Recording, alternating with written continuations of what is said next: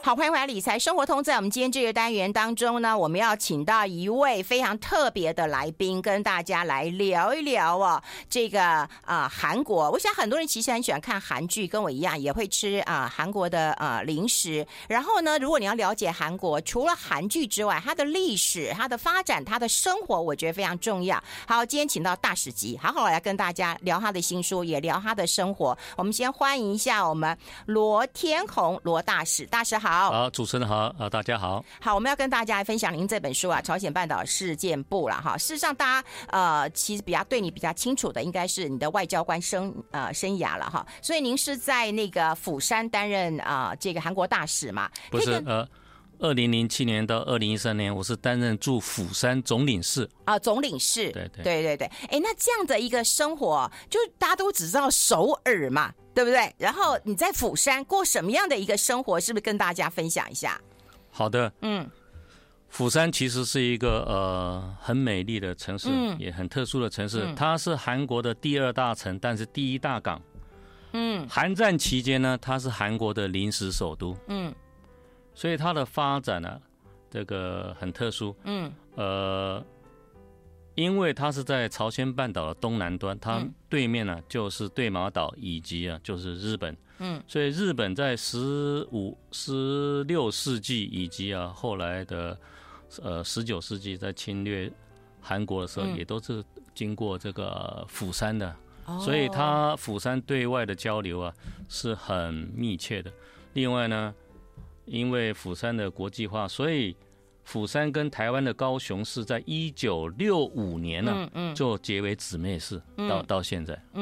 哎，那您到了这个啊、呃韩国啊釜山呐、然后就开始啊、呃除了大使任务之外，其实很多我们刚刚在广告时间还在聊，就说哎，很像那个网红嘛， 是不是可以跟我们分享一下？ 就是说，其实韩国也可以这样玩，是一个什么样的一个机缘？在韩国的生活当中，你觉得最有趣的一件事情是什么事情？呃，是的， 因为我在韩国六年呢，嗯，然后因为每个月也要去首尔开会一次，对对对，所以我可以说六年期间啊，跑遍了这个韩国各地每个道、每个市、每个郡，嗯，我都去过，嗯，而且呢，我都替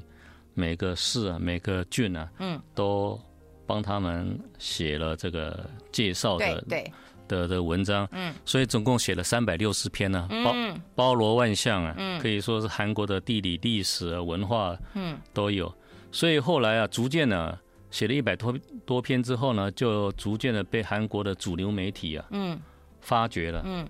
所以就后来就纷纷来来采访我，嗯，后来这个甚至还邀请我开上摄影展，他们叫写真展，对对对，然后呢，韩国的主流媒体像这《东亚日报》，它有一个月刊，称我为比韩国人还要了解韩国的超级部落客。哎，比韩国人还了解韩国，我这这个是非常了不呃非常不得了的这个这个称赞了、为什么呢？韩国人其实相当的自傲对，自大，嗯，他会称一个外国人说比韩国人还要了解韩国啊，嗯，这个真的是非常不容易的，嗯，也然后这样子啊，然后朝鲜日报啊，或是这个电视 KBS 啊。NBC 啊，这个电视台啊，还有其他地方电视台、啊，还有美食频道电视台，纷纷来找我，到到办公室来来采访我。这个当时啊，我是非常的忙碌啊，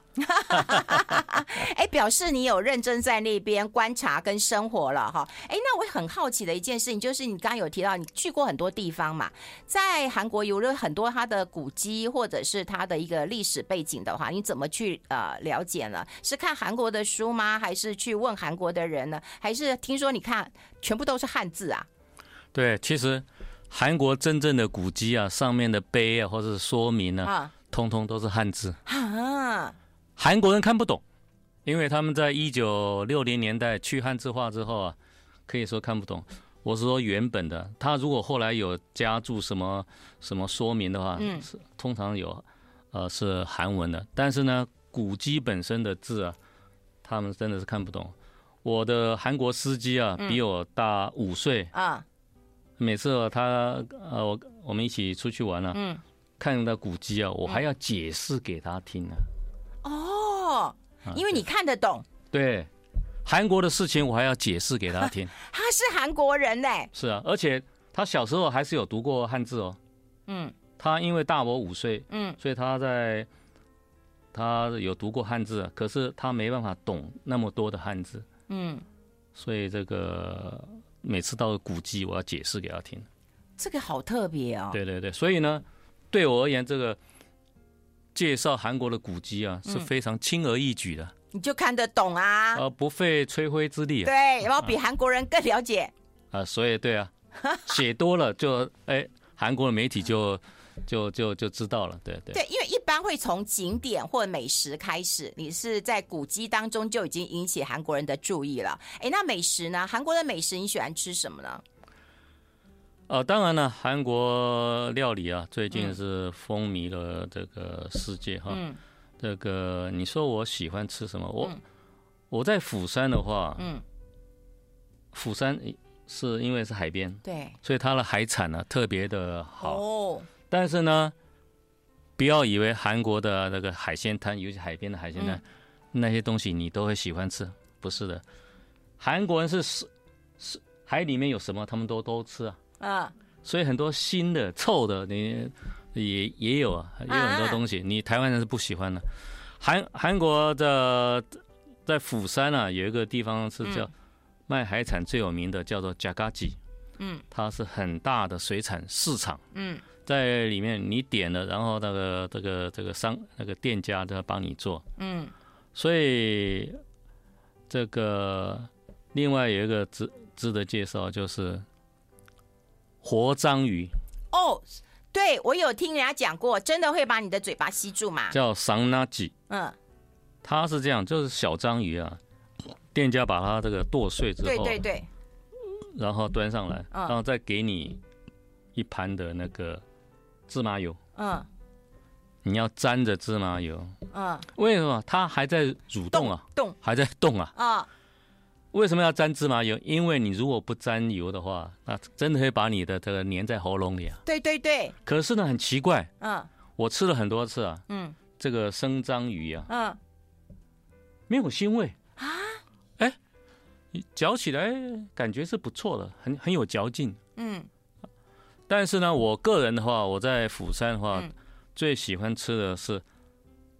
东来海鲜煎饼。嗯，是像我们的那个韩韩韩国的煎饼嘛，海对鲜对煎对饼对嘛，对就是有很多的海鲜，然后有那个呃这个面粉，然后一起去炸嘛。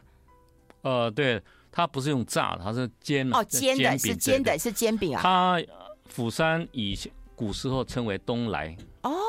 所好，以我们先休息一下，我们先休息一下，进一下广告，待会继续再聊。 I like Ealing Sound. I like radio. 好，欢迎回来《理财生活通》，我是夏云芬，在我旁边的就是我们罗天红罗大使带来这本书啊，《朝鲜半岛事件簿》，但我们可以跟大家来分享一下大使在釜山的一个外交的生涯，然后看到他的所见所闻。刚刚吃到的这个啊、嗯提到的这个煎饼，跟我们台湾吃的一不一样。如果你从韩国回来，然后跟在台湾吃的，不管是烧肉啦，或者是吃那个呃烤肉啦，哈，或者是煎饼，都很像吗？还是不太一样啊、呢？当然差不多了，差不多啊。差不多，对对。嗯，哎，那我觉得比较好奇的一件事情，就你我刚听你讲那个韩语，就是还蛮好听的。可是我看那个，因为我从小我们家隔壁就有一个那个韩国妈妈，其实她也算是山东人啦，哈。然后她也讲国语讲的非常好，可是她的她的那个国籍当然是是韩国籍的，好凶啊！好凶啊，很会打人啊，很会骂人啊。 然后我同学呢，我大学同学有一个是韩国人，但又很温柔，然后结了婚以后又对老公非常非常的好。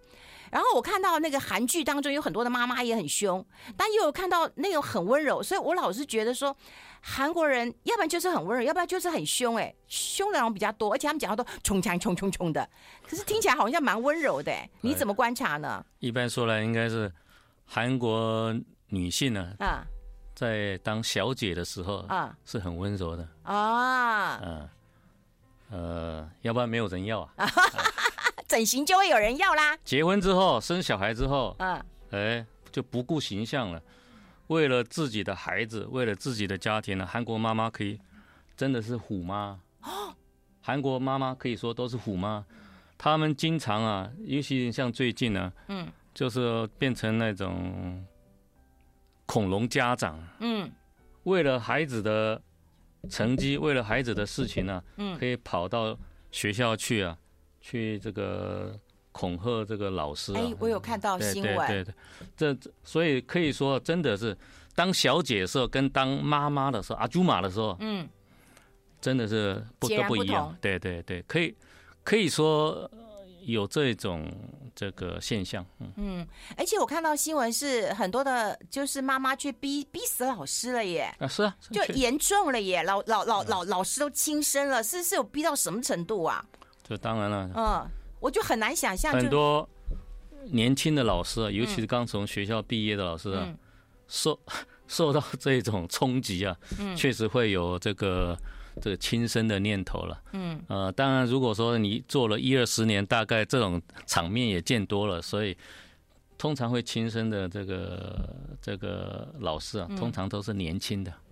没有经验的。哦，哎、可是大使，这呃十年二十年了哈，我们看过很多韩国的一个报道，都说他财团很大，人民的生活其实是很辛苦的，哈，那人民的压力其实蛮大的，所以除了有那种就是恐龙家长逼死老师之外，听说呃自杀率也很高。韩国现在民众的生活的样貌是辛苦的嘛？这样子，我二零一三年从这个韩国釜山回来到台湾了，嗯，然后之后呢，有三三家那个富伦社，嗯，邀请我去演讲，嗯，我的题目都是富裕的国家，不快乐的人民。哦，我想这两句，呃，这个题目啊，对，也就点出了我对韩国的观察。嗯韩国韩国人呢、你可以说各个各个年龄层啊，嗯都压力都很大，嗯因为基本上就是他们好面子，嗯比我们还要嘛好面子。嗯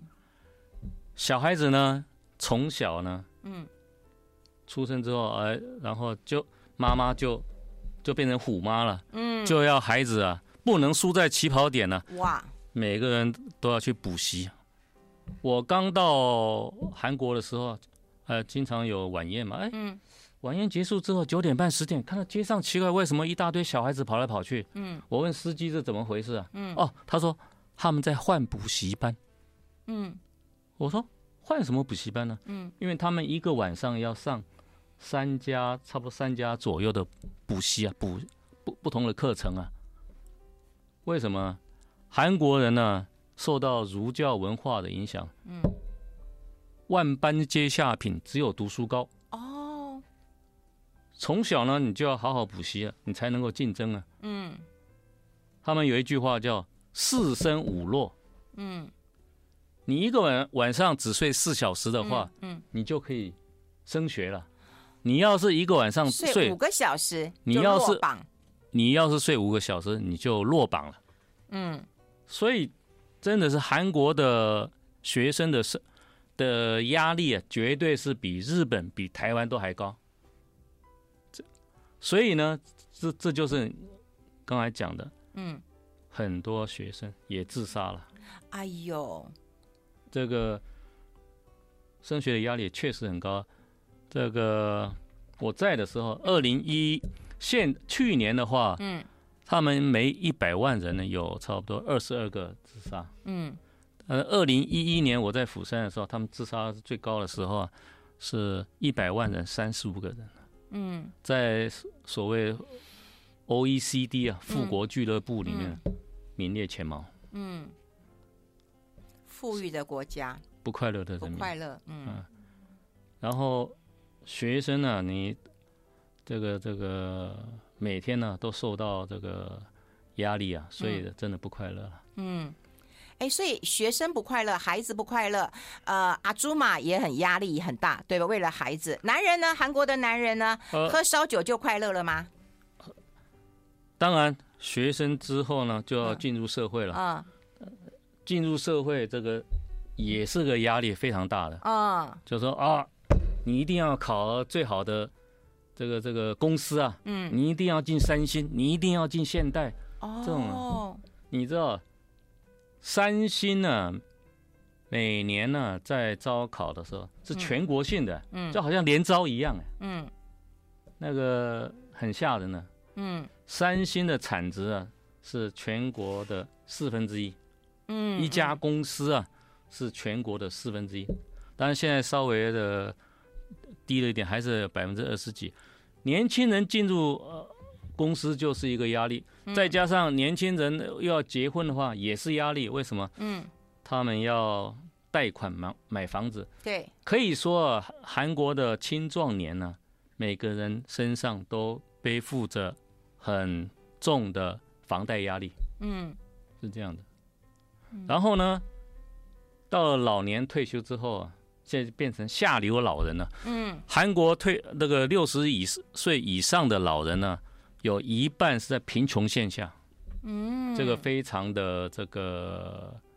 呃可悲啊。嗯尤其是韩国本来是那种就是儒儒家思想敬老尊贤，老啊，对对，老人是在韩韩嗯国是很有地位，可是呢，社会的结构的改变、经济的发展，使得啊年轻人都跑到城市去了，老人都留在乡下，没人理了。哇，这也是一个很严重的社会现象。我们先休息一下，待会儿分享更多。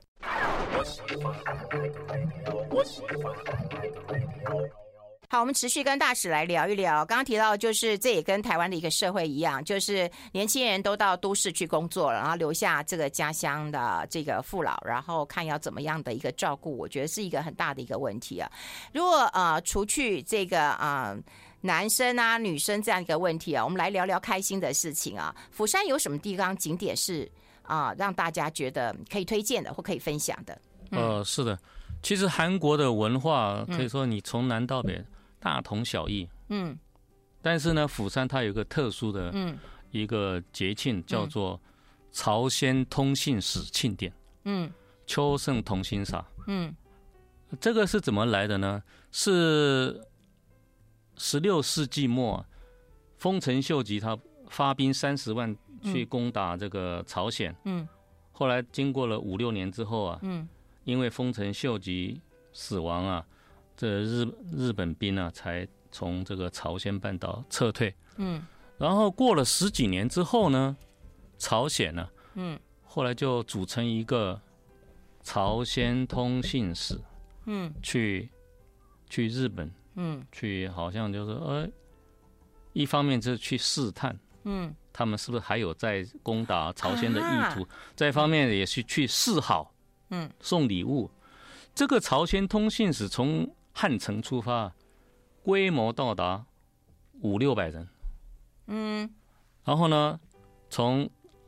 从这个釜山呢、然后开始坐船呢、去去这个去日本，然后去他们的首都，然后再再回来，来回一趟大概要半年之久，嗯半年之久。嗯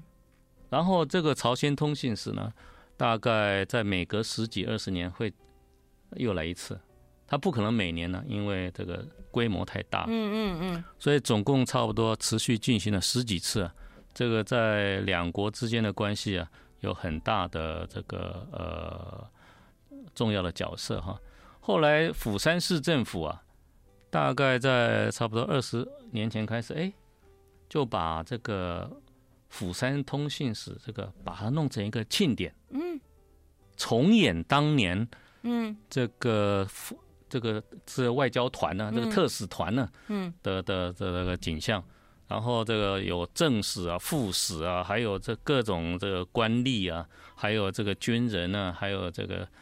等等等等啊，呃，重演啊，再加上这个现在的还有这个釜山呃韩国这个女子啊那个跳舞啊，嗯还有呢，就是日本釜日本呃釜山的日本姐妹市啊，嗯，对马岛啊，什么福冈啊，一大堆的也都派派这个歌歌舞的的这个，甚至武士当啊呃呃当年的武士那种装扮呢、这游行呢、非常好看，然后我在釜山期间总共看了三次，嗯，呃，乐此不疲啊。哇，因为它是一个庆典嘛，可是它真的只是为了呃观光？观光吗是啊还 是有什么政治的暗示、友好的呃，您讲的没有错啊。啊？当然我，我觉得釜山本身呢、嗯在整个的韩国啊，是对日本是最友好的，嗯嗯嗯因为在日据时代啊，嗯这个釜山跟下关之间叫官府啊嗯联络船，釜关联络船啊。嗯就是釜山，就是日本人进入这个朝鲜的嗯这个这个港口啊，嗯他们一直啊对这个日本呢、啊都相当友好。我还记得我刚到釜山的时候啊，嗯它最大的饭店叫做这个釜山乐天饭店。嗯哦，去了哦，每次看的都是一大堆日本年轻女子，哇，手上大包小包啊，然后在大厅啊喝咖啡啊，聊天啊，哇，聊的这个这个很很快很高兴，嗯兴高采烈。嗯可是呢，隔一两个月啊，嗯就是因为独岛的问题啊，啊，对，呃，两国之间又又吵起来了。啊。结果呢，我后来一吵起来，我再去那个乐天饭店呢，没有了，一个一个日本女人都没有了。所以啊，这个当然了，我刚才讲，韩国人对日本人为什么有这么深的仇恨？嗯最主要就是刚才我讲的那个两大事情哈，一第一个就是那个丰臣秀吉发兵三十万，对对对，几乎把朝鲜灭国了。嗯嗯后来他国王逃到那个鸭绿江边呢、嗯跟明朝啊求救啊，我们呃明朝派了四五万人呢、去、嗯去营救啊，嗯然后才幸免于这个灭国哈、第二个就是十九世纪末日本强了。嗯他在一九七五年呢，就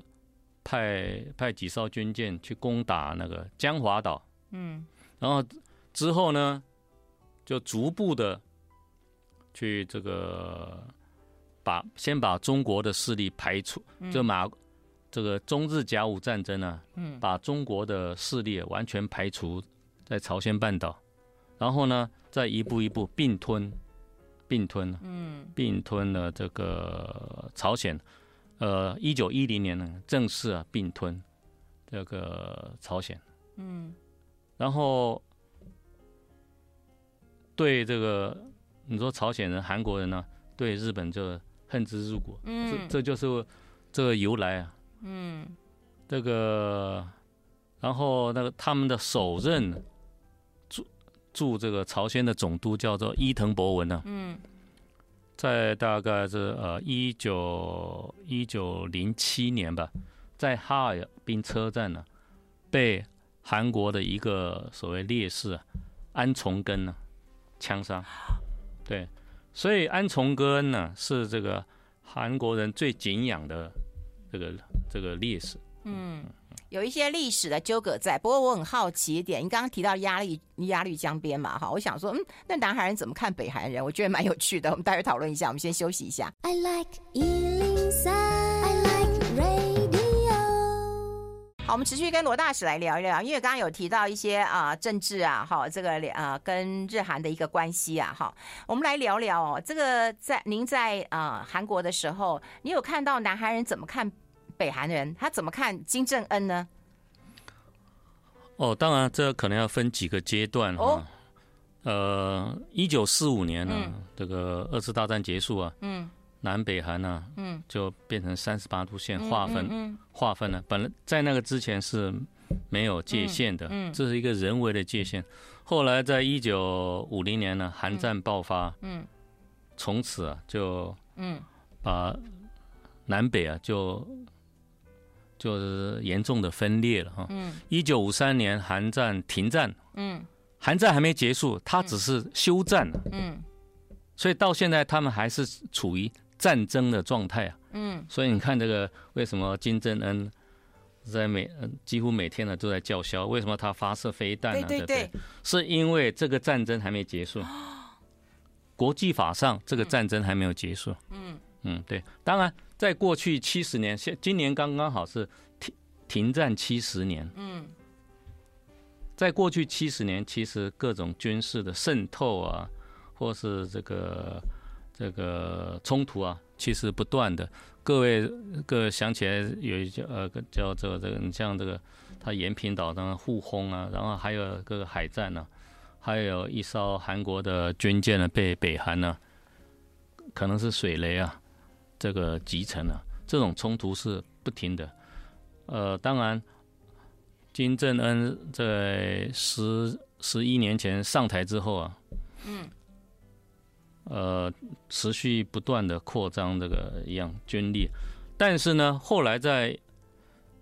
朴槿惠下台之后是呃，那个文在寅上台，嗯，文在寅是比较亲，他是跟延续啊那个金大中跟呃卢武铉的路线，比较亲北方，嗯，呃，所以呢对北方一直释放友好，就是文在寅，哦所以后来文在寅也去了这个平壤，嗯，所以跟着呢那个那美国总统那个那个川普，啊嗯，跟跟那个金呃金金小胖，啊嗯，也在这个新加坡，哎，也在握手，是不是对？对对对，嗯新加坡还有越南见面，最后呢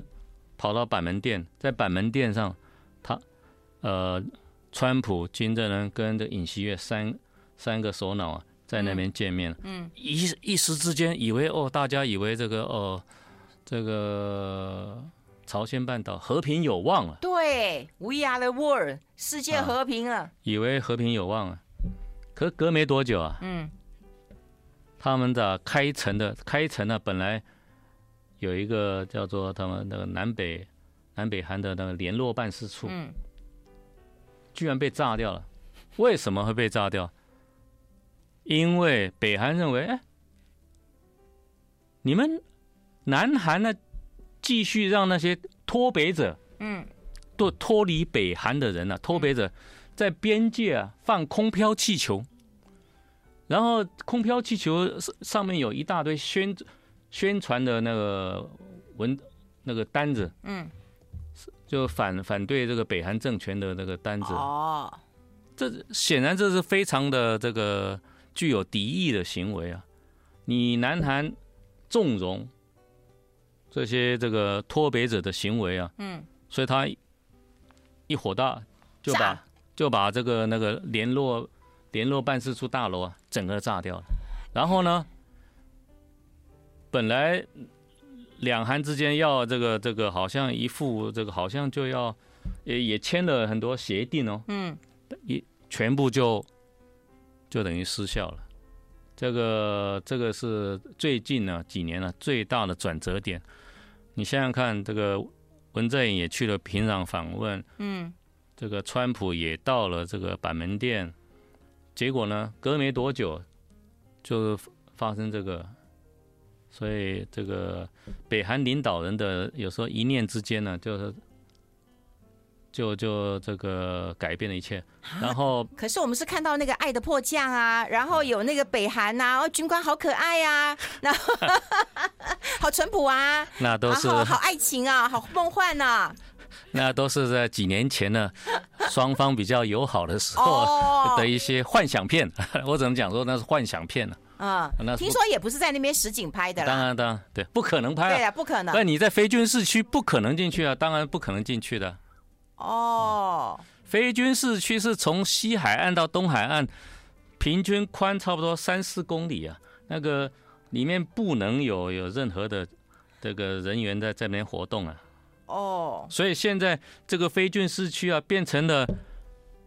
动植物啊最好的这个这个环环保的这个地带啊。啊，你看到的都是现实的生活，我看到都是虚假的浪漫爱情。 好，我们谢谢大使带来呃这本书，真希望有空还可以跟你多聊一聊，因为我实在不理解那个韩国为什么要一起喝汤，那个我真的不大理解。我们改天再找时间聊一聊，好哎谢谢大使，是是谢谢谢谢谢谢谢大家。